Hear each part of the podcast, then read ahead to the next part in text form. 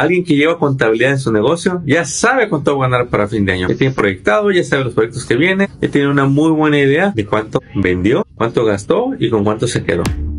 Contratos y billetes, el podcast que libera tu potencial de contratista. Prepárate para crear tu nuevo equipo y crecer tus ganancias. Hace poco hablaba con este emprendedor. Muy bien en su negocio, le va muy bien, pero tiene este reto Quizá tú lo tengas, ahí me comentas. Vende bien, le va bien, pero no le alcanza. Y al revisar sus gastos, le digo, oye, pues te pagas bien. Pero ¿qué, qué está pasando entonces? Me dice, mi pareja gasta mucho, dice.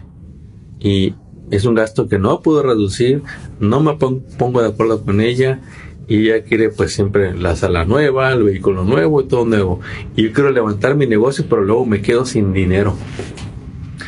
Y aquí es donde hay algo que los puede apoyar a él y a todos los que estén en situaciones similares. Hay que aprender a involucrar a la pareja en el negocio. Mira, quizá ella es parte del negocio y te ayuda a la administración, de las facturas, invoices, cobros. Quizá ella no tiene nada que ver con el negocio, pero es tu pareja y te apoya y te echa porras. Pero si tienes el caso de que a ella no le importa, a la pareja, hombre o mujer, quiere simplemente esos ingresos que pues sobrepasan lo que el negocio puede dar, tienes que involucrarla en cambio. Un ejemplo de cómo la puedes involucrar. Igual con los hijos, ¿eh? Llévatelos un día al mes contigo. Y nomás veme para que vean todo lo que haces. A tu esposa enséñale los gastos del negocio y tus metas. Y mejor aún, entrénate en negocios, invitan a tu pareja, a tus hijos, a que tomen ese entrenamiento contigo, para que vean la atmósfera en la que tú te mueves, para que vean lo que cuesta traer un proyecto, lo que cuesta mantener el negocio en forma, los empleados, todo el tiempo que hay que dedicarle, toda la concentración que tienes que tener para poder ser ese dueño de negocios que tiene un negocio estable. Si ellos no están relacionados, involucrados en lo que tú haces, si no están conscientes, mira, te voy a poner este escenario. Llega el papá cansado y llegas de malas, tuviste un día no muy bueno y llegas y los hijos, ya sabes, que hay en su teléfono, en la televisión o tú quieres hablar con ellos y no. Lo único que oyes es reclamos, no fuiste a mi presentación, no fuiste a mi baile, no fuiste a mi prom, bueno, a mi graduación, perdón, eh, no vas a los eventos con ellos. Es feo. Pero una vez que los involucras, mira, casos que me pasan, dicen, Armando, ahora ya llego a casa y, papá, ¿cómo te fue el día? ¿Hiciste esa venta? Porque quiero que logres esas metas de ventas, porque ya sé que si lo logras, nos vamos a ir de vacaciones. Me vas a comprar ese vestido. Y pueden pasar muchas cosas y tu situación personal puede ser muy diferente a, a la de los demás pero ponlo a prueba. Involucra a tu familia en tus negocios para que valores más tu esfuerzo. Éxito campeón. El corazón, el punto inicial de una empresa que quiere decir, quiero saber cómo va a cerrar mi año, es contabilidad todo el año iniciando enero. Y sobre todo, Armando, bien importante, que tengan proyecciones de ventas. Si no hay proyecciones de ventas trimestrales, las empresas van a estar igual, creyendo que están ganando dinero, pero la realidad es que los costos operativos incrementaron y no se dieron cuenta qué horas. ¿Qué tenemos que hacer hoy en día? Crear un plan estratégico para las empresas para que cierren su año, es revisar su contabilidad. Tú sabes que nuestras oficinas tenemos no uno, dos CPAs el día de hoy, expertos en la ley del IRS e impuestos. Hay que leer esos números. Y eventualmente, Armando, hay que sentarlos a ellos a saber cuál es la visión de su empresa, a dónde quieren ir, cuáles son las ventas que quieren hacer, cuántas, cuánta expansión quieren crear, a cuántos estados quieren llegar, a cuántas ciudades quieren llegar. Hoy en día, Armando, el mapa no es el territorio. Es clave que aprendas a decir no en tu negocio. Si no formas ese carácter, vas a sufrir en todo el trayectorio de tu carrera de negocios. No, no a los clientes poquiteros. No, no a los gastos innecesarios. Y no, no al empleado que no te hace caso, que no sigue las reglas, que te sigue llegando tarde. Aprende a decir no, campeón. Éxito. Repíteme eso. Hice la limpieza de toda la cartera de mis clientes. Ahora sí, empecé de cero. Desde que me, gracias a Dios que, que me inscribí a la academia, que te acuerdas que nos dudaba, Sí, no sé quién me inyectó la Uralena. Ahora estoy en cero, empezando de nuevo, pero con pasos firmes. me da mucho gusto que hayas hecho eso porque un cliente que paga poco, nomás te tiene ocupada. No, yo tenía puro cliente que no, que solo querían pagar 100 dólares. Todos esos hice una limpieza profunda. Que se los lleve otro. Otra. E hice una limpieza profunda, Armando, y gracias a Dios que los encontré a ustedes y estoy al 100. Eso es todo. No sabes qué gusto me da de que hayas hecho ese cambio gracias a la academia. ¿Te acuerdas, Armando, cuando me llamaste y yo lo dudé mucho? Dije, ¿estas personas serán reales? Y los entendemos. Oye, ves a alguien en línea, nunca lo he visto en persona y ustedes, la verdad, estoy bien, bien, pero bien orgullosa de ser concepa. Las llamadas son reales. Me mandaron mi certificado de que terminé la academia. Estoy ampliando todo lo que aprendí. Como dice Laura Elena, no bajes tus precios, mejora tu calidad. Esa construcción y vas a dar un presupuesto. Y siempre sales corto. Porque te estás basando a la competencia para tu precio. Te quieres bajar tantito. No es así, mi líder. No te va a salir nunca. Tú debes cobrar lo que te mereces y tener tu buen margen de ganancia para que puedas tener esa calidad de vida. Entonces, si vas a dar un presupuesto, calcula bien tus costos. Aprende a hacer estimados. Compra programas. A veces te pueden dar los planos. Pintas, te pueden dar los planos. Hay programas que te ayudan a calcular las áreas para que sepas cuántos pies cuadrados vas a cobrar. Y cobres lo que te mereces y tengas eh, una buena lista de todo el material que vas a ocupar, de la gente, de cuánta gente ocupas. Cuando sabes bien los pies cuadrados, ya sabes cuánta gente vas a ocupar dependiendo de los días en los que lo quieras entregar. Éxito, campeón.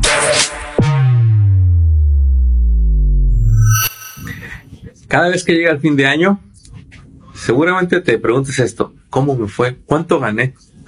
Y te tienes que esperar hasta que el- alguien te haga los impuestos para decir, ¿todo esto gané? Alguien que lleva contabilidad en su negocio ya sabe cuánto va a ganar para fin de año, para estas fechas. Ya tiene proyectado, ya sabe los proyectos que vienen, ya tiene una muy buena idea de cuánto vendió, cuánto gastó y con cuánto se quedó. Esos negocios son los que siempre están planeando, enfocados, ¿sí? Y eso es lo que queremos para ti, que tú tengas una claridad de los números de tu negocio. Pero si todavía no te atreves a tener contabilidad, porque tener, un- negocio es de valientes, a nuestro punto de vista, ¿sí? No cualquiera le entra, no cualquiera lo sostiene y no cualquiera crece.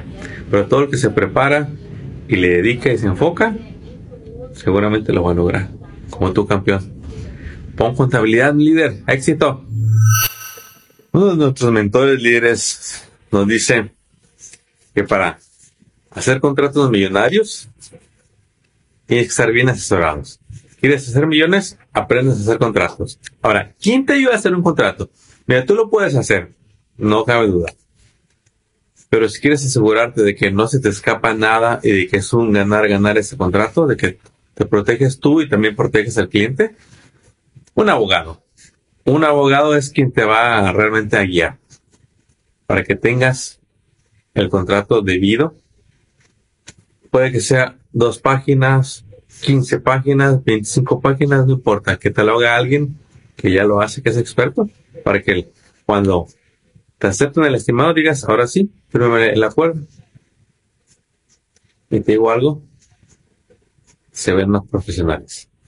Éxito. ¿Te quieres hacer ya tu corporación? O estás estudiando para licencia y ya van a sacar tu corporación. ¿Cuál ocupas?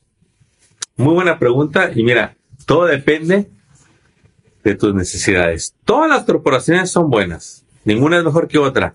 Simplemente cada una está diseñada para diferentes necesidades, tiene diferentes obligaciones. Y si tú eres bien asesorado por alguien que estudie tu industria, que sepa tu situación personal, van a poder seleccionar la correcta. Tú te puedes ir online y agarrar la que tú quieras, ¿eh? Pero quieres que te den la mejor para ti, asesórate. No nada más es sacar la corporación. Mucha gente se siente feliz cuando le llega el EIN y se va a abrir su cuenta de banco y bueno, la verdad que sí es para festejar el, obtener ese número. Pero nadie les ha explicado sus obligaciones. Nadie ha explicado los beneficios de la corporación LLC, COS. Tienes que saber los documentos que conforman el libro corporativo. Tienes que saber qué hacer con cada documento, qué vas a hacer cada año, cada dos años para tenerla al día, darle mantenimiento. Porque si no, llegan multas, la suspenden y pagas consecuencias. Así que asesórate en cómo usar tu corporación. Éxito. Mira, ahí te van tres sí que detienen a muchos negocios, detienen su crecimiento. Tú me dices que te parece. Quizás a ti te funciona, pero cuando quieres crecer, estos tres sí te perjudican. Número uno, el sí, compadre. Sí, mi amigo. Sí, yo le pago en cash a usted. Que se debe todo. Pagarle en efectivo a los empleados. En tu contra. El otro sí, Sí, y yo se lo dejo barato. Sí, y yo le doy mejor precio. No, te van a mantener ocupado, pero sin ganancias. Todos van a ganar, menos tú el dueño. Y sí, también hago eso. Sí, yo lo hago. Oye, también haces A, B, C, D. También los hago. Yo sé que lo vas a cobrar, que no lo vas a hacer gratis. Pero Tú lo que quieres cuando estás en construcción, cuando estás en productividad, es velocidad. Para alcanzar la velocidad, tienes que dejar de hacer de todo. Si no, tus muchachos, tu equipo, tú mismo, no vas a ser experto en algo que te distinga. Repasando, los tres sí que te van a perjudicar para crecer. Sí, yo pago cash. Sí, yo se lo dejo más barato. Y el sí, también hago eso. No haces de todo. Campeón. Piensa cuál es lo opuesto a esos tres sí y dime si no, está a tu favor. Éxito. ¿Qué pasa cuando un empleador contrata a una persona esporádicamente y no hay formalidad de contratación, no hay una forma W4 completa, o se te hace muy fácil pagarle con 10.99 a un empleado, no tener workers compensation porque no quieres gastar, no tener una general liability porque no quieres gastar, no tener un servicio de payroll porque no quieres gastar y crees que eso es cortar gastos. Creo que esa sería la manera más tonta de querer minimizar gastos en la empresa.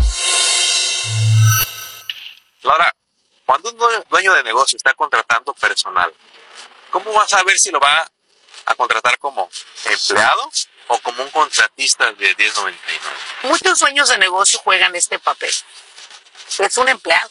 En realidad le dicen a qué horas entrar, a qué hora salir. Ellos le dan equipo, ellos le dan entrenamiento, ellos le dicen cómo quieren que hagan el trabajo. Todo el año con ellos. Todo el año. Y todavía le pagan con 10.99. Ese es un gran error, hermano. Se llama mal clasificación de empleados. Esa misclassification trae consecuencias a corto, mediano y largo plazo. Consecuencias a corto plazo. Si usted le llega a pagar a esas personas por cheque, usted no puede, fíjese muy bien, usted no puede meter esas personas en su Workers' Compensation, porque se supone que ellos traen el de ellos. Y si esas personas se caen y no traen el de ellos, y usted no tiene el de usted, se ha metido en un problema. Algo que te va a ayudar mucho, campeón, como me ayudó a mí y les ayuda a muchos negocios con los que hablamos. Tener una visión y tener un equipo. Lo de la visión yo lo ignoré por años. Yo decía, pues, ¿cuál es la visión? Si yo lo único que quiero es vender que me vaya bien, sacar un buen día. Al paso del tiempo me daba cuenta de que no iba para ningún lado. A veces se vendía, a veces no. Cuando ya hubo una visión, todo cambió. Cuando ya tenía claro y declaraba qué negocio quería tener, si tú por ejemplo haces roofing, que tengas la visión de qué tipo de empresa quieres tener. ¿Quieres tener un equipo de 10 personas? ¿Tú quieres estar a cargo del negocio? ¿Quieres tener vendedores? Todo eso a detalle. El segundo punto, el equipo. Yo por mucho tiempo me encantaba hacer las cosas solo, porque si mira, rápido lo hacía. ¿Cuáles son las dos, tres preguntas que yo le puedo hacer a un contador para saber si ese es el que mi negocio necesita? Bueno, yo empezaría con la primera pregunta. ¿Habla mi idioma? Sí. ¿Habla usted español? Porque para mí es esencial el idioma, Armando. De nada te sirve tener un americano. Si tú no entiendes, tienes que llevar a tu hijo a que comprenda. No. Cierto. Dime, hijo, ¿qué dijo el Señor? O sea, y el hijo bien flojo, ¿no? Ay, whatever, papá dijo esto. No, tienes que buscar a alguien que hable tu idioma. Número dos, tienes que encontrar a alguien que sea el cómplice de tus proyectos. Y el cómplice de tus proyectos es aquel que te dice, mira Armando, para cumplir la meta de comprar tu casa necesitamos proyectarte 25 o 30 ventas por mes para que en seis meses tú tengas tanto y puedas lograr lo que quieras. Ya no somos cómplices del éxito de los demás. Un interés genuino de ayudarle al dueño del negocio. Exacto, necesitas a alguien que, que, que cree esa conexión contigo. Número tres, creo yo que lo que debes de encontrar en un contador, un CPA, una firma de contabilidad es definitivamente la comunicación. Que la comunicación sea en tu idioma, sea precisa, sea a tiempo y que no te lleguen con reportes tarde.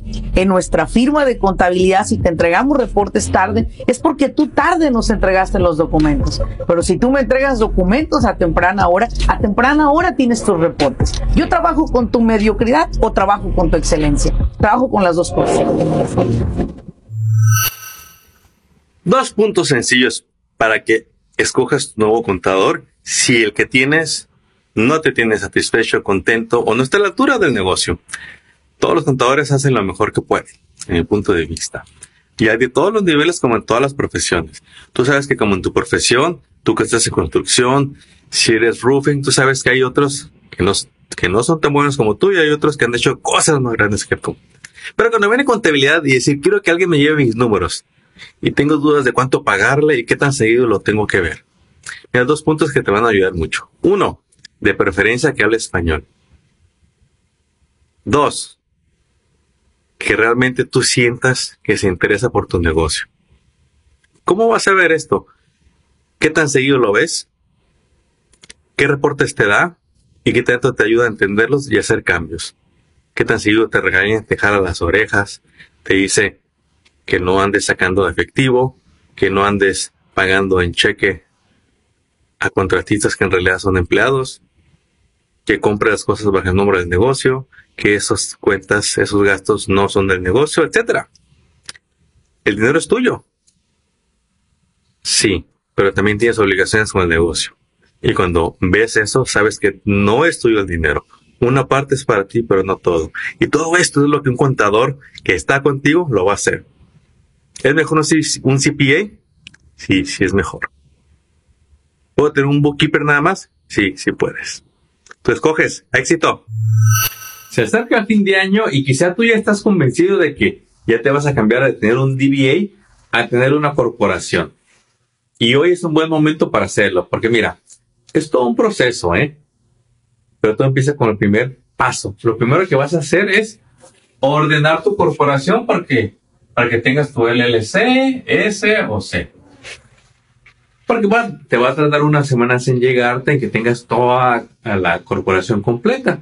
Y una vez que te llegue, ¿qué tienes que hacer?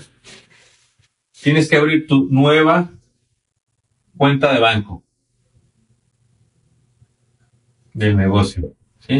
Quizá ya la tienes en el DBA, ahora la vas a sacar para la nueva corporación que tienes. Luego, si ya alguien te lleva contabilidad, entonces, pues qué mejor que este inicio de año 2023 dejes de usar esta para que ya utilices la nueva cuenta del banco de la corporación. ¿Sí? También es bien importante el payroll. Si el payroll tú ahorita lo tienes y lo tienes en DBA, lo tienes que pasar a la corporación. Y tienes un negocio que tiene licencias, permisos, los tienes que procesar para que vayan igual de DBA a la corporación. ¿sí? A final de año del 2023, o sea, ya en rumbo al 2024, vas a ver todos los beneficios por haberte cambiado de DBA a corporación. Al principio quizás digas, oye, es puro gasto aquí. ¿Cuál es la ventaja? Paciencia, campeón. Deja que te asesore el contador y el preparador de impuestos para que hagas todo debidamente este nuevo año en la corporación. Y luego al final de año, ya que se trabajó todo el año, en tus finanzas, en ayudarte al crédito, en ayudarte a hacer las compras correctamente para que esté el nombre del negocio, mm, decirte cuáles son tus créditos y beneficios fiscales, si hiciste todo bien conforme a la guía de los profesionales, entonces vas a ver que va a ser un año muy diferente. BBA no tiene nada de malo, pero ¿qué crees? Paga mucho impuesto. Y el mismo negocio en corporación, si eres bien asesorados, vas a tener muchos beneficios y mucho poder adquisitivo. Y vas a ver cómo tu negocio puede crecer. ¿Tienes duda, campeón? Ya sabes qué hacer. ¡Éxito! Acabas de escuchar Contratos y Billetes. Esperamos que hayas encontrado inspiración y estrategias útiles para triunfar en tu industria, como el roofing, pintura, drywall, landscape, cocinas, baños y todo en construcción y mantenimiento. Apóyanos compartiendo y suscribiéndote a este canal. Tus likes y reviews son bienvenidos. Sigue construyendo tu camino al éxito financiero.